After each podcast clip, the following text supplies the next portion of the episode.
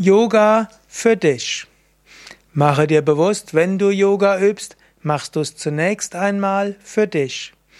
Wenn du in eine Yogastunde gehst, frage dich nicht, wie machen die anderen Yoga? Mache ich es gut genug? Wie kann ich andere beeindrucken mit Yoga?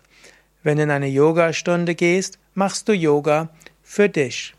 Und wenn du zu Hause Yoga übst, dann überlege jetzt nicht, wie ich Yoga irgendwie so machen kann, dass ich in der nächsten Yogastunde zeigen kann, wie toll ich bin.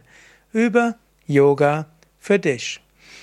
Und wenn du überlegst, welche Yogaübungen besonders wichtig sind, frage dich jetzt nicht, wie kann ich meinem Yogalehrer, Yogalehrerin gefallen oder wie sollte Yoga gemacht werden, sondern mach dir erstmal bewusst, du übst Yoga für dich.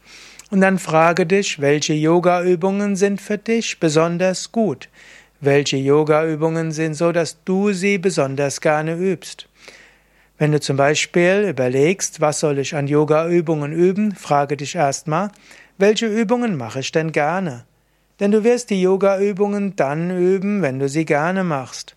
Als zweites kannst du dir dann auch die Frage stellen, welche Yoga-Übungen fühlen sich gut an, während ich sie mache?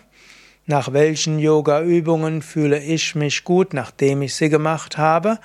Und welche Yoga-Übungen führen dazu, dass ich mich danach gut fühle? Mache also die Yoga-Übungen so, dass sie für dich besonders gut sind.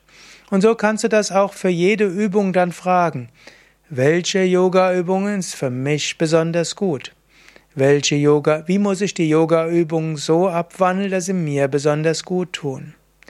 Und wenn du so Yoga für dich machst, dann kannst du nachher umso besser für andere da sein. Denn in Wahrheit machst du natürlich die Yoga-Übungen nicht wirklich für dich. In Wahrheit machst du die Yoga-Übungen so, dass du neue Kraft und Inspiration bekommst, um, an, um nachher für andere da zu sein. Daher übe Yoga zunächst für dich und dann hast du die Kraft, nachher für andere da zu sein. Mehr Informationen über Yoga, auch über Yoga-Kurse, Yoga-Seminare und auch Yoga-Videos, auch kostenlose Internetvideos auf unserer Internetseite yoga-vidya.de sowie auf der Yoga Vidya App, die du findest im iTunes Store und im Google Play Store. Yoga, neues Wort, VID YA